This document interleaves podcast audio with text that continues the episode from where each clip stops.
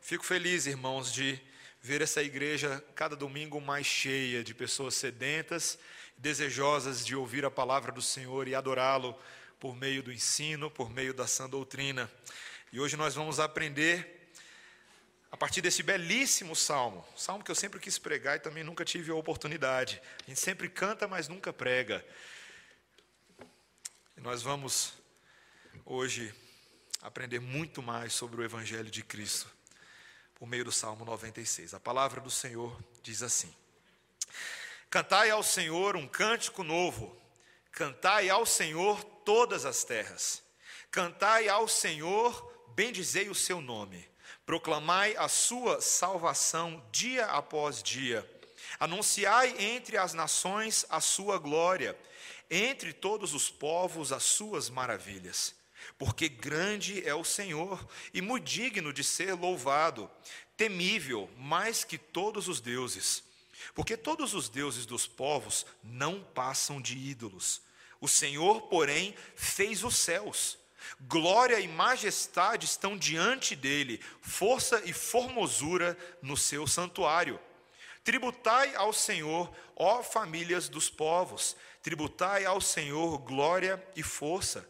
Tributai ao Senhor a glória devida ao seu nome, trazei oferendas e entrai nos seus átrios. Adorai o Senhor na beleza da sua santidade, tremei diante dele todas as terras. Dizei entre as nações: reina o Senhor. Ele firmou o mundo para que não se abale e julga os povos com equidade. Alegrem-se os céus e a terra exulte, ruja o mar e a sua plenitude, folgue o campo e tudo o que nele há, regozijem-se todas as árvores do bosque, na presença do Senhor, porque vem, vem julgar a terra, julgará o mundo com justiça e os povos consoante a sua fidelidade. Essa é a palavra do Senhor. Vamos orar. Senhor, nós te louvamos pelo santo evangelho de Cristo Jesus que está aqui no livro dos Salmos. Senhor, ajuda-nos a ver esta conexão. Nos faltam tantas vezes, Senhor, as habilidades naturais para contemplarmos os detalhes da tua lei e termos a rápida aplicação de todas essas coisas em nossas vidas. Por isso, carecemos da constante e presente interferência do Espírito Santo, nos abrindo os olhos e nos levando a amar e obedecer a tua lei. É o que nós te pedimos em nome de Jesus. Amém. Quando nós pensamos no profissional que é associado ao jornal, logo nós pensamos em quem? Jornalista. Na é verdade, você pensou aí no William Bonner, na Fátima Bernardes, ela não faz mais isso direito, né? E outros por aí. Pensamos naquela pessoa na frente da câmera com o microfone na mão, ou aquele que fica numa editoria, a pessoa que é responsável pela apuração, pela investigação e apresentação das notícias, aquele que bola as reportagens, ah, talvez as entrevistas, aquele que reúne informações de interesse coletivo. Mas quando eu e você pensamos no jornal, tem um outro profissional também que é muito importante e a gente pensa pouco nele é o jornaleiro. Já ouviu falar dele? O jornaleiro é aquela pessoa que fica nas bancas de revistas fazendo o jornal chegar na mão das pessoas. Ele vende todo tipo de periódico, ou então você tem na cabeça aquele menino que passava de bicicleta na rua, lembra? Gritando: extra, extra. Algum de vocês já viu isso antes ou é só coisa distante? Talvez alguns de vocês já tenham visto isso. Aquele que anuncia as últimas notícias para você ir lá comprá-las, tentando arrancar você da sua casa, não é mesmo? Aquele que fala: olha, o governo anuncia o aumento da gasolina. Jogador da seleção se machuca e não vai à Copa. Dependendo de quem é, você vai lá comprar o jornal. Né? Por aí vai. É interessante, meus irmãos, que no relacionamento entre o Senhor e o seu povo, nesse texto que nós estamos lendo aqui hoje, há uma espécie de relação entre jornalista e jornaleiro. Deus faz a função do jornalista. Ele é aquele que reúne e dispõe os fatos a seu respeito. E esses fatos que nós veremos hoje são quanto à sua realeza. Ele é o rei do universo. Mas nós somos o povo que entrega o jornal da verdade. O povo que anuncia essa verdade ao mundo. Existe um chamado de levar as boas novas de Deus, aquilo que nós chamamos de evangelização, que acontece por meio das nossas próprias vidas, de uma maneira criativa, de uma maneira diversificada, e que aparece bastante nesse texto. Aparece pelo menos de três maneiras principais na, na estrutura textual. Existem aqui três verbos que são chave nessa nossa convocação à evangelização. E que três verbos são esses? Cantai, tributai e dizei. Cantai, tributai e dizei. E esses três verbos, eles orientam a nossa atuação como jornaleiros de Jesus. Vejamos o verbo cantai, olha o versículo 1. Cantai ao Senhor um cântico novo. Cantai ao Senhor todas as terras. Cantai ao Senhor, bendizei o seu nome, proclamai a sua salvação dia após dia. A gente ouve alguns imperativos na palavra de Deus, mas a gente não sabe exatamente em que contexto ou quando ah, muitas vezes esses salmos foram compostos. Mas hoje eu e você tivemos uma dica, porque a gente leu ah, 1 Coríntios capítulo, ah, 1 Crônicas, capítulo ah, 16, e ali em 1 Crônica, se a gente tivesse continuado a ler, você veria que um salmo surge em 1 Crônicas. Um salmo que tem porções gigantescas desse salmo 96, parecendo sugerir que foi por ocasião do retorno da arca da aliança a Jerusalém, durante o reinado do rei Davi, que este salmo foi composto. Essa é uma saga longa que você pode ler depois com calma em 1 Crônicas, você pode ler no livro de Samuel, que inclusive envolveu a tomada da arca pelos filisteus, a captura de Jerusalém. Mas o fato é que agora, neste momento, o rei Davi está celebrando o resgate e a volta da arca. E ele vê nisso como um poderoso ato de Deus. Lá em 1 Crônicas, as palavras do rei Davi se reverteram numa, numa espécie de salmodia de adoração espontânea. Ele começa a salmodiar de forma entusiasmada na presença de todo o povo, como fala lá, dançando e folgando. Milcal não gostou muito quando ela viu aquilo. Mas ela não entendia, a esposa de Davi não entendia a alegria que se passava no coração daquele rei naquele momento, o que representava o retorno da arca da aliança para o seio do povo. Era sinal do favor de Deus. E Davi agora faz uma convocação de louvor a todo mundo: cantai ao Senhor um cântico novo. O que é um cântico novo? Talvez você pense que é apenas uma, uma canção recém-composta, como se Davi estivesse falando: olha, arranja um repertório novo aí, porque o antigo já deu. Sabe que a equipe de louvor faz de vez em quando, ah, pastor, não quero cantar mais é música antiga, não, vamos cantar música nova. De vez em quando acontece. Mas não é isso que ele está falando. Não é disso que ele está falando. O que ele está evocando aqui agora é uma resposta à altura desse frescor da misericórdia de Deus que foi renovada sobre Israel mais uma vez. As misericórdias do Senhor são novas a cada manhã e de vez em quando elas são cheias de maravilhosas surpresas. Você tem essa ótica de vida? Essa ótica de que as misericórdias do Senhor nos renovam as forças, nos fortalecem. E nesse caso, o sinal de tudo isso para Davi é que essas misericórdias são salvadoras. Que todas as terras, todos os povos agora estão sendo alcançados pela verdade de um Deus que cuida dos seus, mas também de um Deus que salva. Meus irmãos, por meio do cântico de Israel, o nome do Senhor aqui é bendito, e a partir desse cântico forma-se um coral internacional que juntam vozes de pessoas de todos os cantos, as vozes dos hebreus, na mesma esperança do Deus Yahvé. E essa é a tônica que sustenta todos esses versículos deste salmo, não somente aqui, mas desse bloco do saltério todinho. E eu queria fazer uma pergunta para vocês, porque isso me chama a atenção. Não é interessante o papel que a música tem na proclamação da verdade a todas as terras? Já pararam para pensar nisso? Nós sabemos que a, a verdadeira pregação do Evangelho, antes que você ache que eu estou falando uma coisa que eu não estou falando, nós sabemos que a verdadeira pregação do Evangelho não pode ser substituída por música ou por, ah, por, prega, por expressões artísticas cativantes. Nós sabemos disso. Mas ainda assim, meus irmãos, é curioso perceber como a música coopera na evangelização dos povos como ela é um acessório de Deus para anunciar as verdades eternas a muitos. Isso tem a, ver com a maneira como Deus criou a música. Você já viu como música é? Minha, minha filha Melissa, ela não conhece nenhum estilo musical ainda. Eu vou falar bastante dela no sermão hoje. Mas quando o papai começa a fazer, ela já está. Ela tem 10 meses de vida. Há algo no DNA criacional que Deus socou dentro dela que faz ela dançar assim quando ela começa a ouvir um batuque.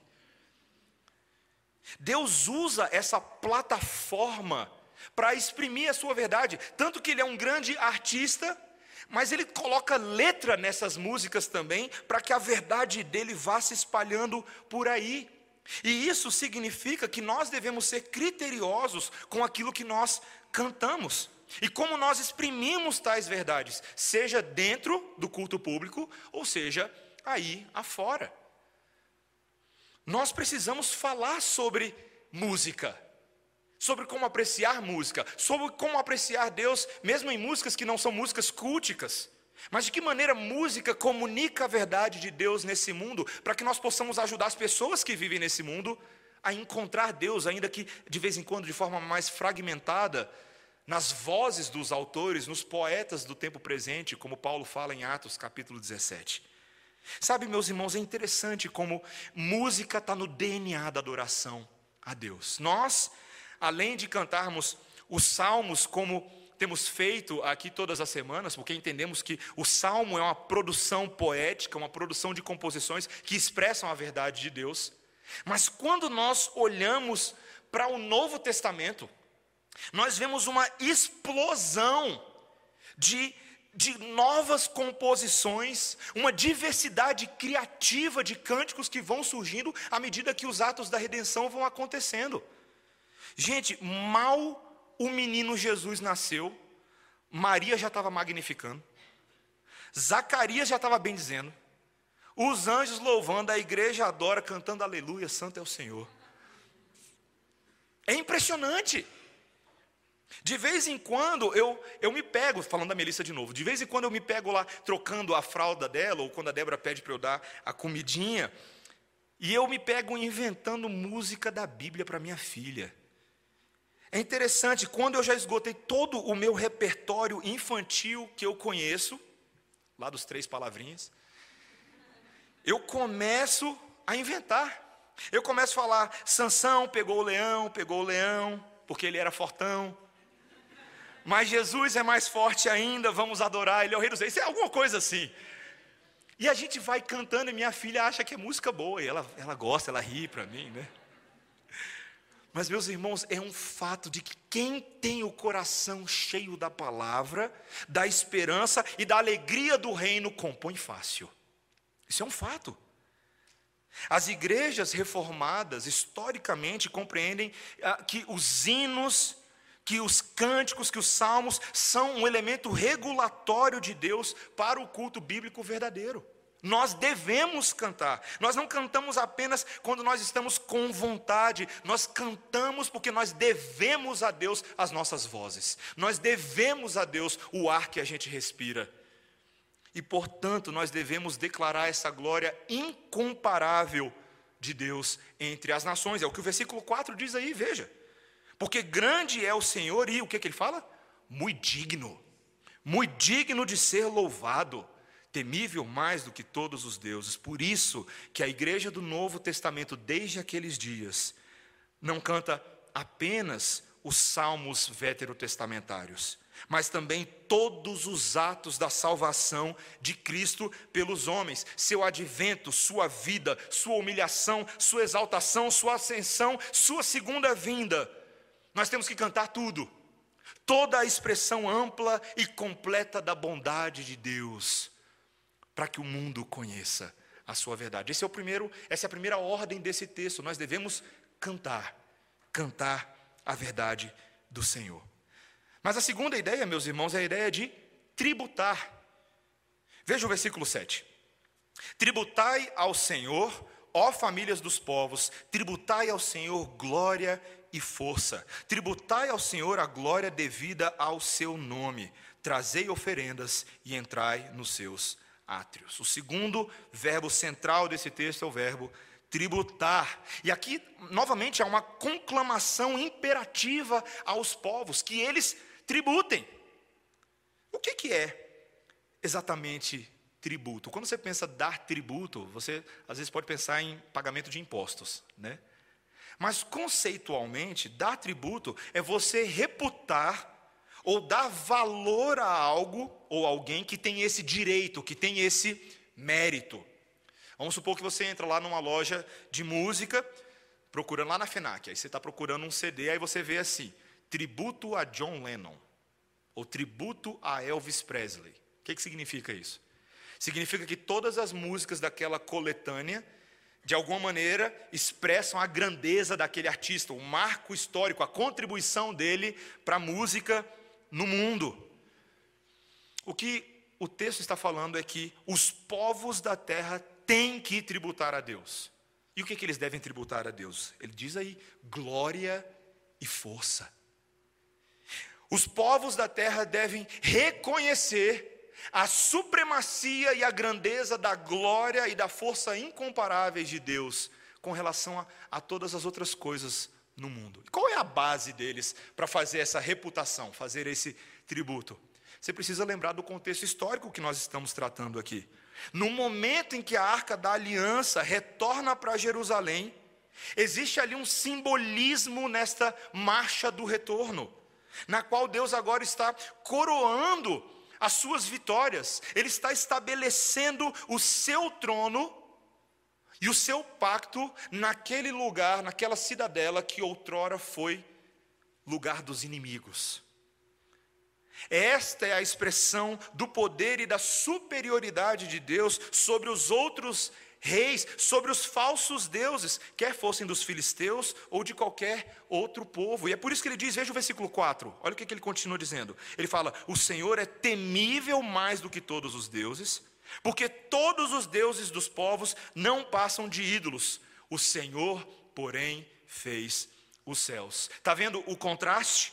entre a glória de Deus e a glória aqui do, do hebraico, os Elilim, esses deuses pagãos. Enquanto o poder de Deus é descrito como aquele que fez os próprios céus, o hebraico aqui para ídolos é literalmente aqueles que não valem nada. Não é interessante? Para para pensar o que é um ídolo. Uma estrutura de barro, uma imagem um montão de pedra que não possui em si nenhuma capacidade de ação ou operação na vida dos seus adoradores. E ao falar isso, Davi está exprimindo, infelizmente, uma realidade do nosso pecado. O pecado de uma idolatria inversa no coração dos homens. Infelizmente, meus irmãos, homens atribuem valor àquilo que não tem valor algum, e deixam de dar tributo àquilo que é absolutamente digno do reconhecimento e da atenção deles.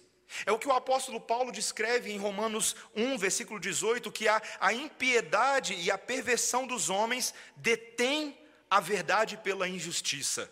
Ou seja, suprimem a verdade e exaltam o que é torto.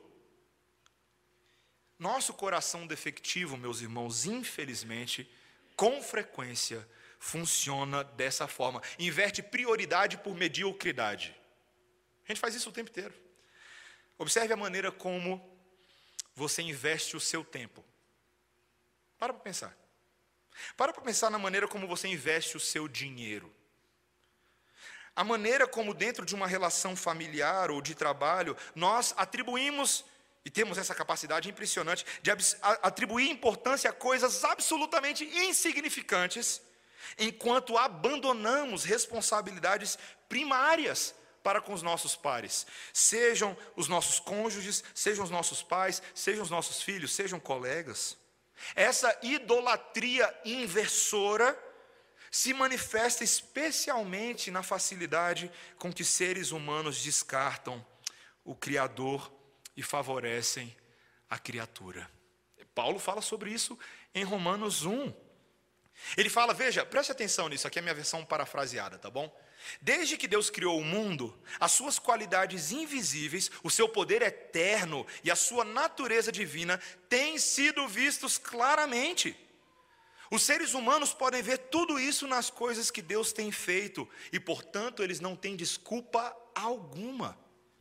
Eles sabem quem Deus é, mas não lhe dão glória, a glória que ele merece, e não lhe são agradecidos. Pelo contrário, seus pensamentos se tornaram tolos e a sua mente vazia está coberta de escuridão. Eles se dizem sábios, mas são tolos. Em vez de adorarem ao Deus imortal, adoram ídolos que se parecem com seres humanos, ou com pássaros, ou com animais de quatro patas, ou com animais que se arrastam pelo chão. E isso acontece, meus irmãos, desde que o homem é homem. Pode ser a idolatria de um pedaço de barro, mas pode ser uma idolatria muito mais invisível no coração, inclusive daqueles que dizem adorar ao verdadeiro Deus.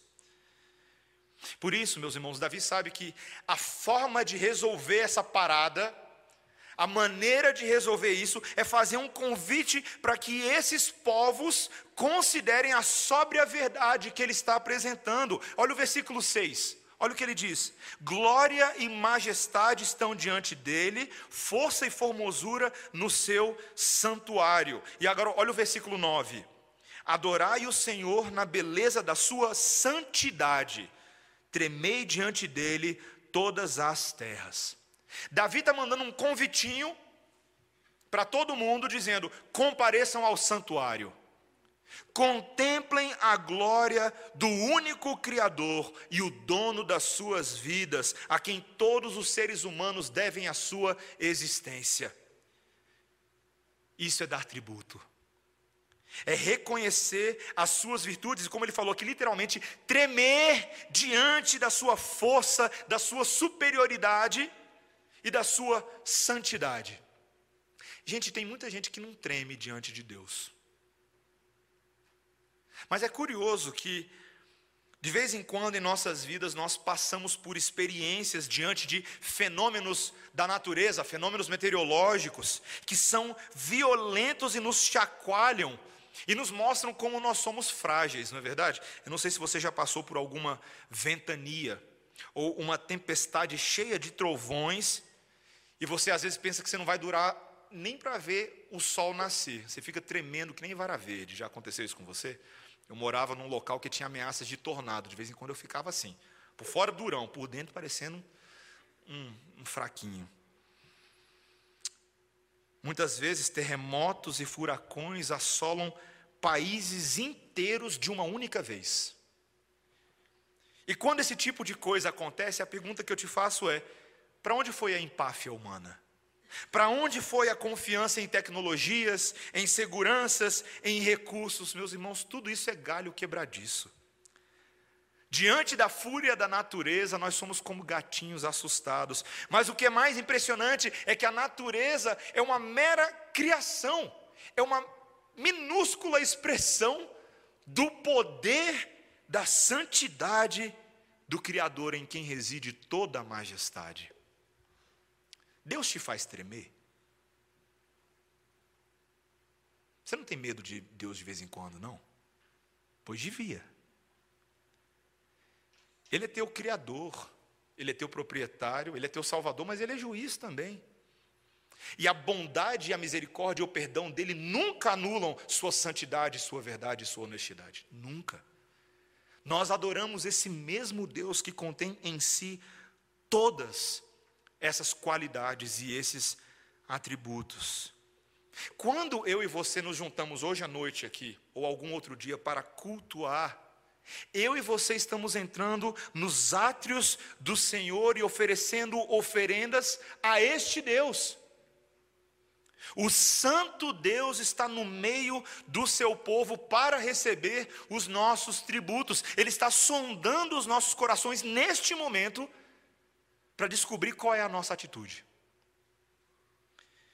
Mas muitas vezes, meus irmãos, as nossas oferendas são parecidas com aquelas dos judeus, que foram acusados corretamente por Jesus por causa dos seus meros ritos cerimoniais externos. Você lembra uma vez que Jesus, a gente estudou o Evangelho de Lucas recentemente, lembra uma vez que Jesus vira para os fariseus e para os escribas e fala: hipócritas. Foi para acordar você mesmo. Hipócritas. Ele fala dessa forma.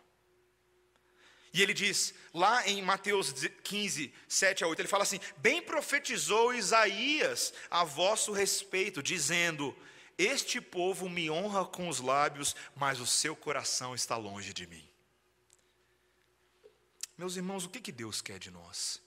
Ele quer um tipo de adoração semelhante àquela que Davi presta quando ele foi pego fazendo coisa errada. Quando Davi foi confrontado por Natã por causa do adultério com Batseba, ele após o processo de restauração, ele registra o Salmo 51. E lá no final do Salmo 51, ele diz assim: Sacrifícios agradáveis a Deus são o espírito quebrantado, coração compungido e contrito, não o desprezarás, ó Deus. Deus nos quer de verdade. Ele quer o nosso coração, e é por isso que o apóstolo Paulo, em Romanos 12, ele diz: Rogo-vos, pois, irmãos, pelas misericórdias de Deus, que apresenteis o vosso corpo por sacrifício vivo, santo e agradável a Deus. Você quer tributar a Deus? Abandona tudo e se entrega por inteiro. É o mínimo que ele pede de você. O Senhor Jesus Cristo não fez isso por nós? Por que, que nós temos tanta dificuldade de largar e seguir? Esse é o tributo agradável ao Senhor. E esse tributo evangeliza. Essa forma de agir, essa forma de proceder para com Deus, essa maneira em que nós nos esquecemos de nós mesmos e nos depositamos na confiança do Senhor, essa é a maneira que prega. Essa é a maneira que testemunha e testifica a transformação de Deus nas nossas vidas. Cantar, tributar e, em último lugar, dizer. Veja o versículo 10. Dizei entre as nações, reina o Senhor. Esse é o terceiro e último verbo central desse texto mais um imperativo, uma convocação que agora chegou no clímax, para que se proclame entre os povos a verdade do governo de Deus sobre o universo. Diferente do exercício de canto que nós fizemos até aqui, aqui há uma ênfase sobre a mensagem verbal que deve ser pregada. Veja o versículo 3 quando ele diz: Anunciai entre as nações a sua glória, entre todos os povos as suas maravilhas. Israel é chamado para evangelizar. Eu lembro quando eu estava no período do seminário, eu, havia alguns tipos de literaturas mais acadêmicas no meio teológico que questionavam se ah, o chamado para a salvação dos gentios era uma coisa só do Novo Testamento ou era uma coisa que já aparecia no Antigo Testamento? E eu lembro que vários desses comentaristas, desses teólogos, diziam: olha, não, é uma coisa mais do Novo Testamento mesmo. No Antigo Testamento, é, Israel tinha um papel mais passivo, ele ficava vendo Deus fazer. Mentira, gente. Mentira. Porque Israel era para ser luz para as nações sempre. A promessa foi dada a Abraão lá atrás. Em ti serão benditas todas as famílias da terra. Aí você acha que Abraão ia fazer o quê? Ficar de braço cruzado, deixar o povo crescer, Isaac, Jacó, e não falar nada para ninguém, é isso? Não. Esse era o povo selecionado de Deus para anunciar as boas novas gloriosas e maravilhosas. Anunciar as boas novas. O problema é que muitas vezes eu e você nos acostumamos com essa linguagem, né? Tem conferência missionária na igreja, tem ação de evangelização e a gente ouve sobre as boas novas, mas na maioria das vezes a gente está pensando pela perspectiva de quem já está dentro da igreja.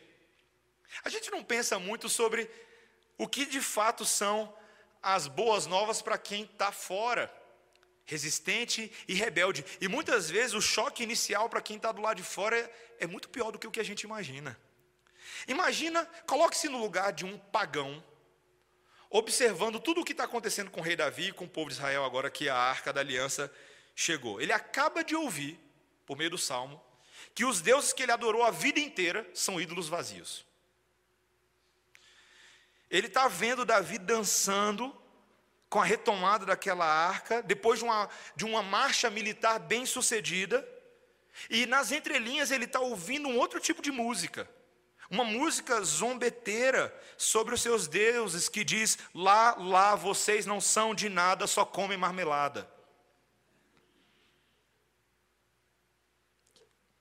Então, que boas novas são essas? Qual é o conteúdo dessa evangelização que tem relevância para os ímpios?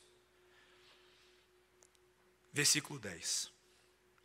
Ele firmou o mundo para que não se abale e julga os povos com equidade.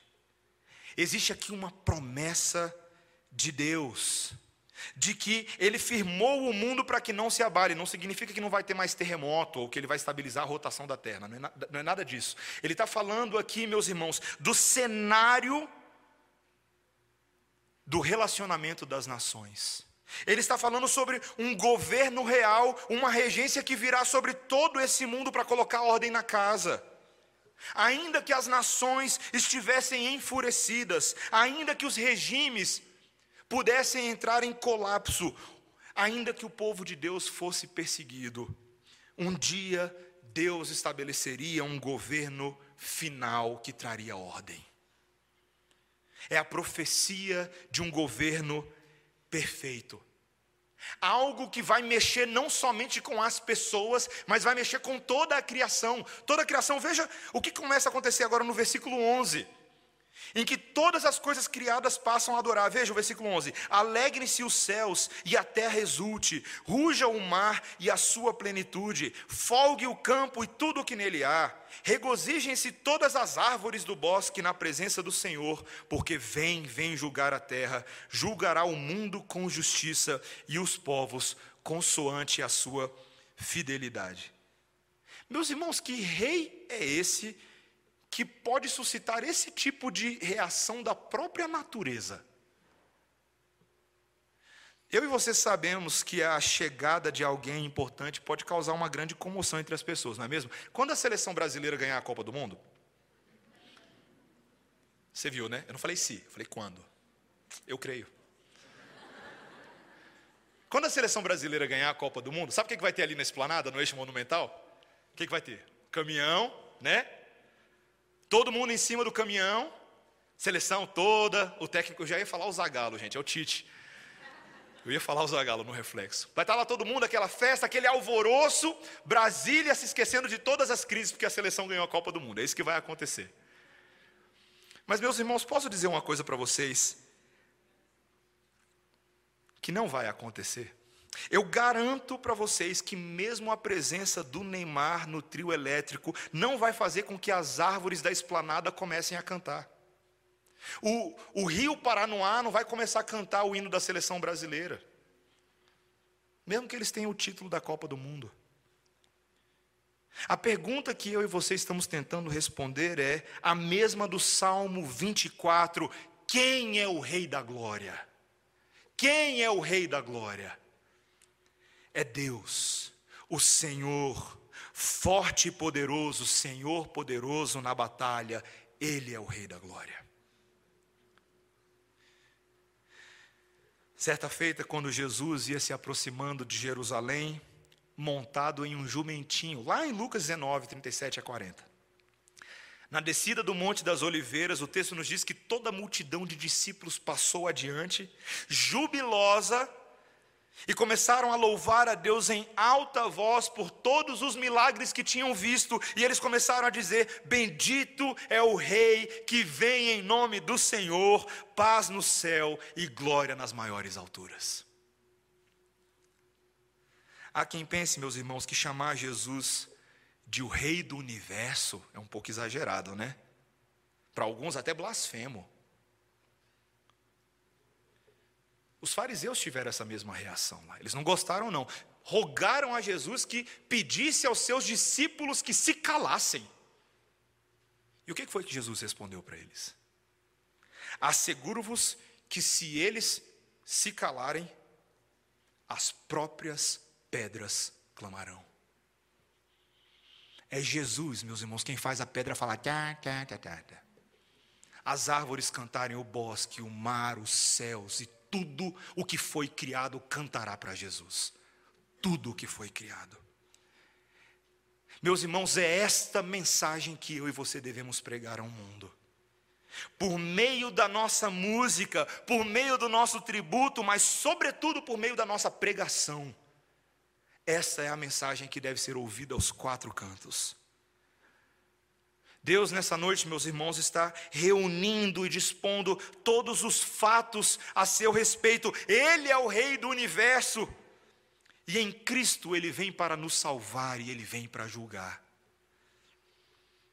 E o que, que a gente faz com relação a isso? É simples. Se Deus é o jornalista, nós somos os jornaleiros. Meus amigos, nós vamos para as bancas de revista, nós vamos para as ruas dizendo: extra, extra, Deus abaixou o preço da gasolina. Você acha que o preço da gasolina não abaixou porque Deus não fez isso? Você já agradeceu a Deus por isso? Você já louvou ao Senhor porque você está com gasolina no seu tanque e você não está numa fila de seis horas nesse momento? Como eu fiquei na semana passada? Não é só a providência boa e maravilhosa de Deus em governar o nosso mundo e até mesmo o nosso país crítico. É o fato de que Deus nos salva. Isso tem que ser divulgado.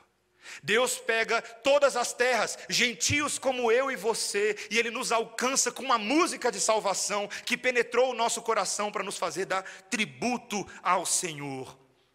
E hoje eu e você, que antes éramos os perdidos, os inalcançáveis, hoje fomos feitos povo de Deus, para proclamar as virtudes daquele que nos chamou das trevas para a sua maravilhosa luz.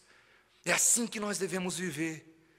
E a pergunta do Salmo 96 para nós nessa noite é: você está disposto a levar as boas novas de Cristo pelo mundo? Você está disposto a fazer aquilo que Cristo fez por você um dia, te anunciando a salvação, te anunciando a verdade, te trazendo para perto? Você está disposto a fazer isso por outros?